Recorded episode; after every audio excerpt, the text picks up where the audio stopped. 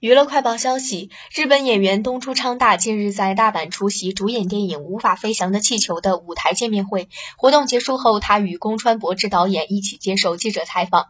谈到此前与性离婚，他表示这些关于私生活的报道并不会影响作品，反而可能是有益的。